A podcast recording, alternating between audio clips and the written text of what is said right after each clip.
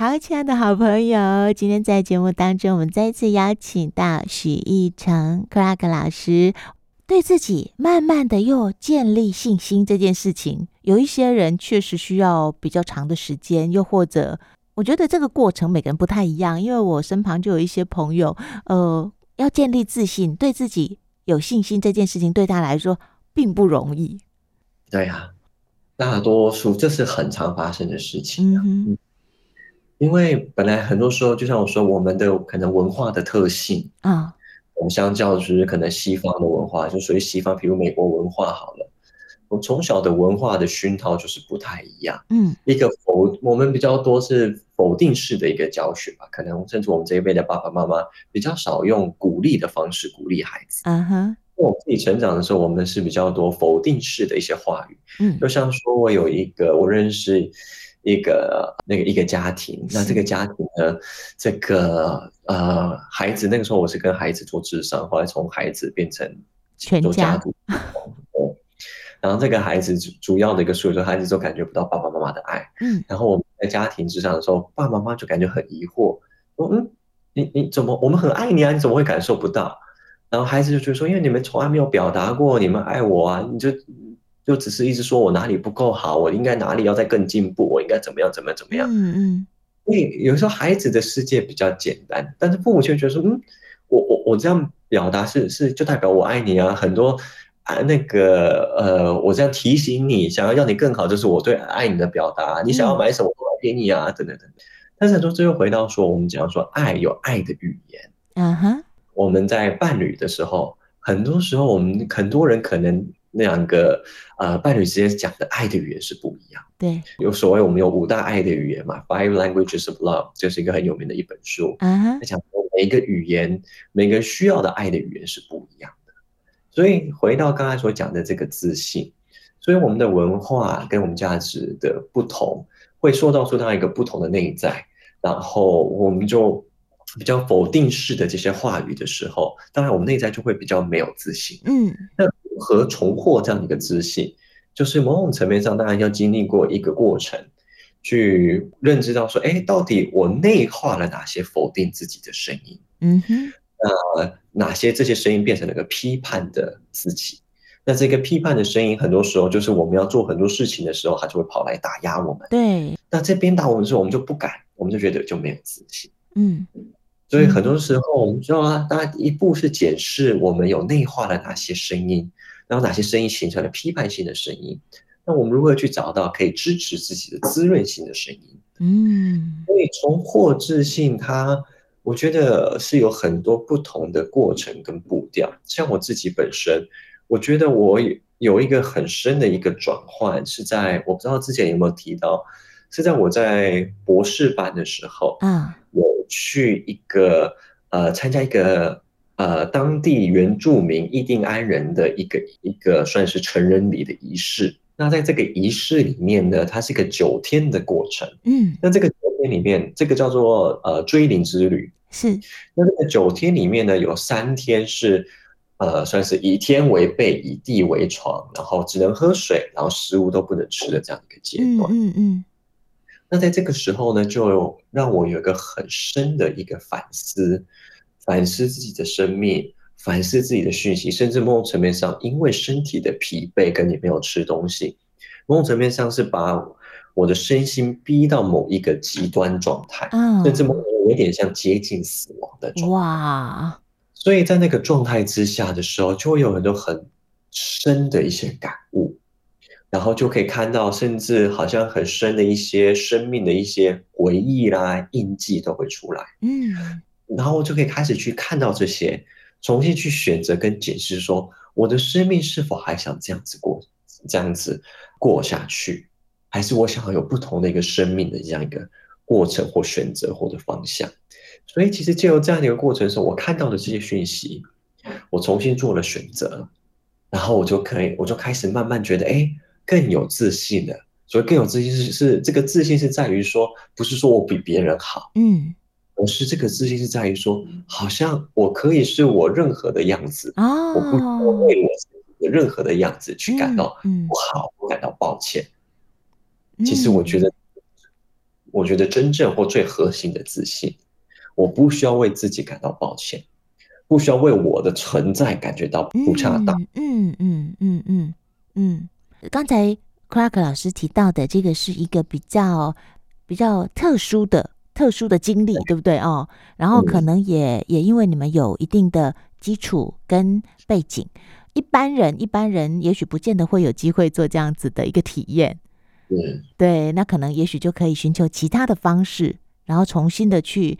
跟最核心的自己相处，又或者去看见，就每个人可能有机缘会遇到的方式不太一样啊。因为其实每一个人当然有不同的阶段，然后每个人有不同的资源。对，很多像我刚才讲的，很多的核心其实都回到还是那几个点，回到自己身上，认识自己，发现自己。当我们发现自己，我们才有选择的权利。是，然后在选择的权利之下，我们就会改变。这个改变不是逼的。当我们认识自己，其实很多的改变自然而然就已经会发生了。可以是每天像刚才讲的，甚至一分钟、三分钟的练习，嗯，可能是很深刻的，像我做的这个追灵之旅，或是可能有遇到某些你可以信任的专业的人士，甚至课程去经验、去去探索。只要认识到自己，我们就可以开始有不同的可能性。嗯，有不同的可能性，我们就会感觉到生命是有不同的力量。我们有这样一个力量之后，我们就可以开始更加的喜欢自己。那所谓的自信，很自然而然的就会从这个长出来。是是是，刚才你提到的，呃，你智商的那个全家人那个那个案例啊，其实我听到以后就觉得很惭愧，因为啊，我一直觉得我们家儿子算是很优秀的。可是他就常常会表现出自信不足，那我就很纳闷。后来我才发现，其实可能就是我以为我自以为爱的语言里面有很多都是从否定出发，而我以为那个否定 是鼓励他更好的一种方式。我的天儿啊，我反而让他没有自信了啊！所以其实我们常常说。这个当然，我觉得父母亲一定都是想要为孩子想最好的，嗯，然后都尽力在学习。所以我也跟很多父母亲讲说，我们在成长、学习当父母亲，没有人一生下来就会当父母亲，尤其是养育孩子，这是一个很很不容易的过程。对，而且我们很常就会用我们自己被教育的方式去教育孩子，真的。所以啊，就是说我们可以有些时候不是说我们犯错了，也不是说我们做的不好，嗯，而是哎。我们要是有机会去经验学习看不同的可能性，说不定也就可以为我们的孩子，也为我们自己，因为我们内在也住了一个孩子。对，我们对待我们真正的生理上的孩子的方式，其实也是对待我们内在孩子的。嗯，是是是。很多时候的探索，我们有机会去学习新的方式，甚至去实验不同的方式，甚至可以跟我们的内在孩子，还有生理上的这个真正的这样的一个孩子。有时候去做一些沟通跟对话，甚至去问他说：“哎，儿子，你希望妈妈怎么鼓励你啊？你，哎，你觉得怎么样会？假如你爱的语言的话，你觉得你的爱的语言是什么呢？嗯嗯嗯嗯，打开这样的沟通的桥梁，就像伴侣一样，嗯，我们都会在自己的世界里面觉得对方可能要的是什么，是，但是很多可能是我们自己的想象。对，我常常就邀请说，我们可以直接跟对方表达，直接跟问对方说，嗯。嗯你希望的是什么？你喜欢的是什么？对你来讲，爱是什么？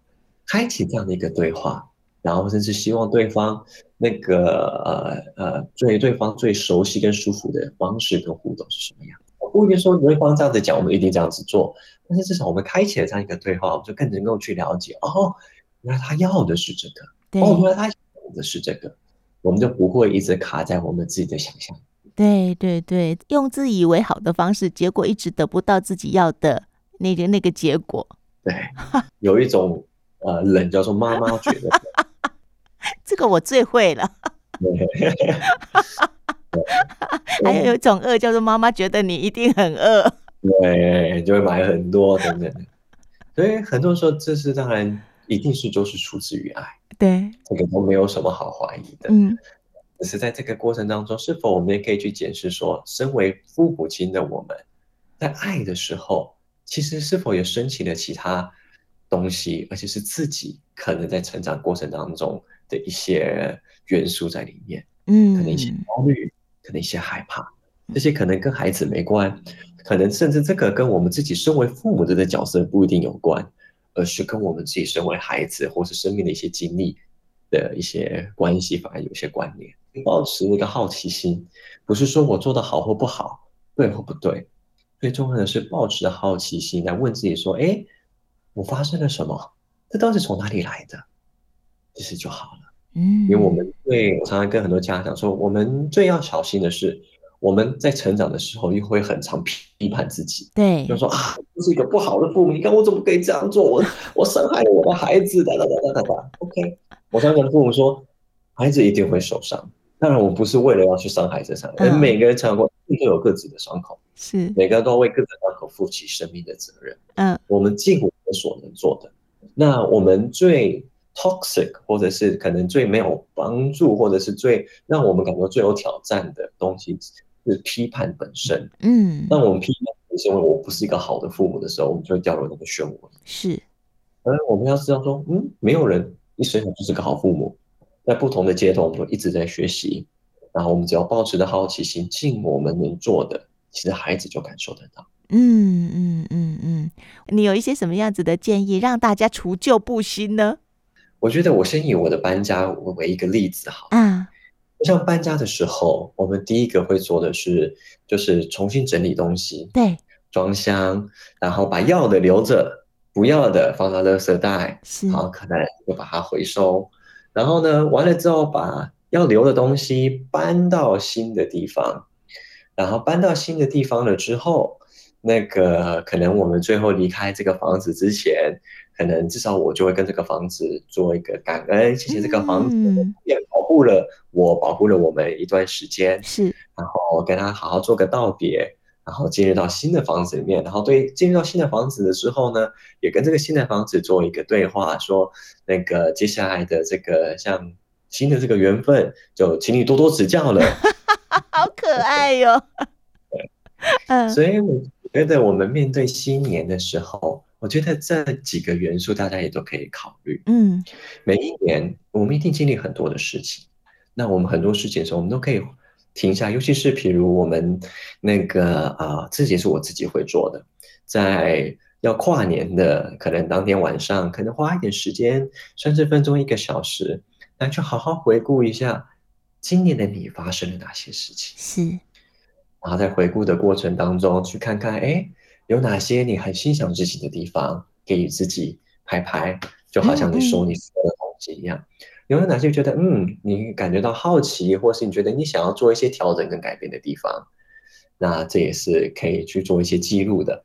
然后呢，做完了这些之后呢，那就可以开始好像对话一样，就像我跟我的旧房子对话，安静下来，沉淀一下，可能就可以让我们去更好的整合过去发生的事情，嗯，有更好的力量去面对未来，尤其是。在过去的这个整理过去的的自己自己的时候，我常常会提醒有个很重要的重点是，呃，自我欣赏跟感恩啊。我们做很多可能啊，我哪里做的不好，这很多会出现。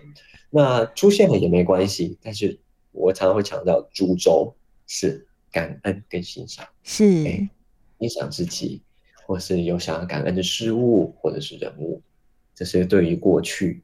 的这个二零二二，或是甚至过去自己道别的一个轴心点，嗯嗯嗯，二零二三的期待，这个是一个愿景，让你去发挥，尽量发挥你的想象，尽量发挥你的好奇心，所以这边就是一个愿景、想象跟好奇是主轴，嗯、不用去限制说啊，我二零二三能不能做得到啊？这其次，嗯，我回到经常去问说，在二零二三我对自己我想要的期待是什么？是，然后呢，我想要做的梦是什么？嗯。